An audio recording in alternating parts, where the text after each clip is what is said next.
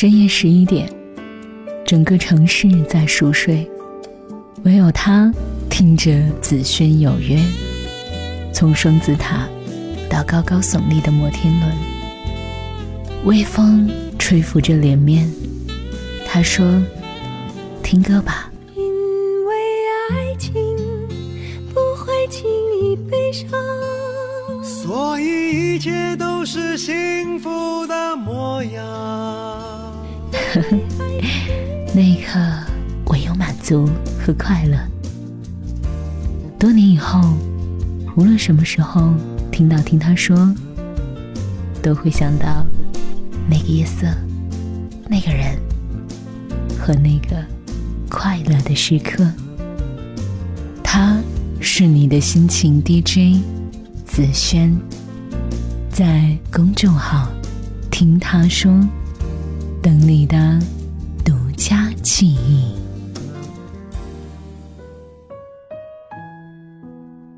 首先来和各位聊聊浪漫。田大爷和杜小妞恋爱五年多以来，因为“浪漫”这两个字争吵最多。在女人眼里，浪漫可以和钱没有多大关系，集齐一百个空啤酒瓶或者易拉罐摆个心形，中间撒两包吹起来的各色气球。或者从某宝上花几块钱买几包劣质的假玫瑰花瓣撒在地上，女主人公往当中这么一站，男主人公再讲几句酸溜溜的话，整个场面让人潸然泪下，这就是浪漫。而男人却总以没钱为理由不去送女友浪漫。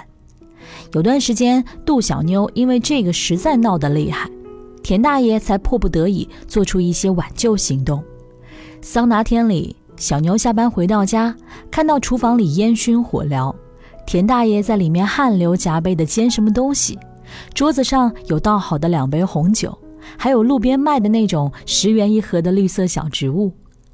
过了一会儿，田大爷端出两盘貌似牛排的东西，饥肠辘辘的杜小妞立马闻到了一股浓烈的香味，尖叫起来：“牛排耶！”结果田大爷憨笑着说。小妞，快尝尝这猪排味道怎么样？牛肉太贵，咱们将就一下，吃猪排解解馋就得了。顿时有一万只草泥马在杜小妞心里奔腾而过，这男人贱不贱呀？不过他也顾不上这些了，吃饱了才有力气骂他。此刻填饱肚子为重任，就津津有味地吃起来了。再来和各位说说忍耐。别看平日里杜小妞胆子很大似的，睡觉的时候总要牵着田大爷的手才能睡着，但是她的脾气却一直真的不见小。记得有一年冬天傍晚，她忘记因为什么事情和田大爷拌起嘴来，她空手摔门而去。田大爷估计她走不远，就没多想。结果这一次杜小妞玩的是真的，掏出身上仅有的三十块钱，果断藏在楼下的一个小旅馆过夜。田大爷打了无数个电话，他也不接；发了无数条短信，他也不回。最后直接关机。田大爷忍着天寒地冻找了一夜，没有结果。第二天天一亮，他就带着哭腔给杜小妞的闺蜜打电话，询问小妞的下落，然后空着肚子就去上班了。而杜小妞终于也气消了，从旅馆回到家，看到家里桌子上有一张纸条，还有她的身份证和银行卡。上面写着：“宝宝，我错了，拿着卡去外面散散心也好。”杜小妞一下子热泪盈眶。到了晚上，田大爷回来了，杜小妞发现他的手脚、耳朵都冻伤了，发誓再也不会离家出走了。他还主动承担起洗田大爷臭袜子的这一项家务活儿。后来他们谈起此事，田大爷表示杜小妞哪里都好，就是脾气太暴。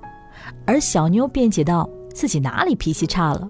大姨妈来的时候温顺的跟小白兔似的。”过一会儿，小妞看到田大爷默不作声的在写什么，就问：“你在干嘛？”田大爷说：“只许州官放火，不许百姓点灯。这日子我没法过了。我给变形计写信，看收不收你这货。你、你、你还能再贱点吗？”杜小姐气急败坏地说。接着，田大爷被一顿拳打脚踢。第三点就要来和各位说说聊天。那天呐，杜小妞写完文，在自己的手机上预览时，忽然乱码了，体内的小宇宙一下子就爆发了，给田大爷微信留言：“破手机，我日了狗了，玩了无数遍也不行。”大爷默默回复：“这是啥时候的事儿？”此时，杜小妞一口老血喷到墙上。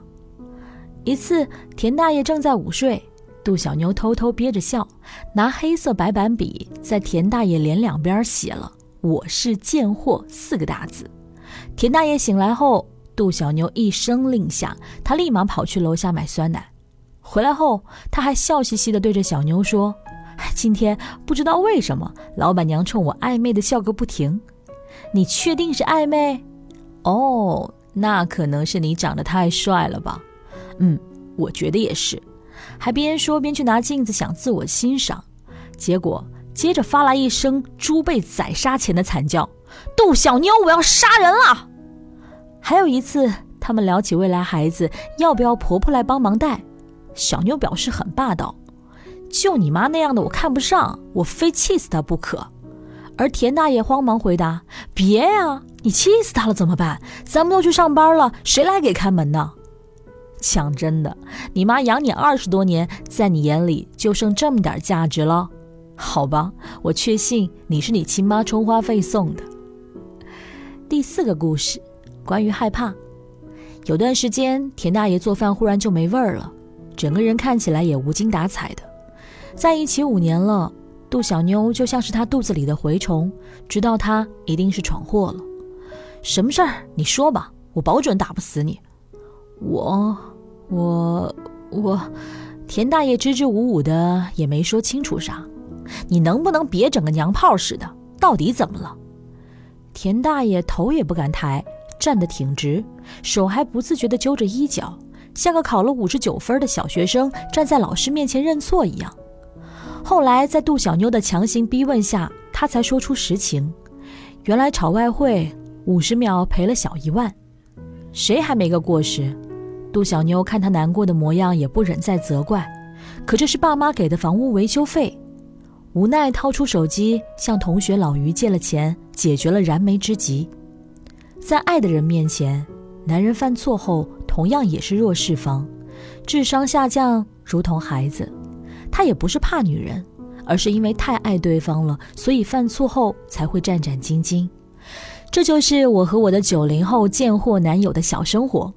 尽管他很贱，但我依然很爱他。给我个市长都不换。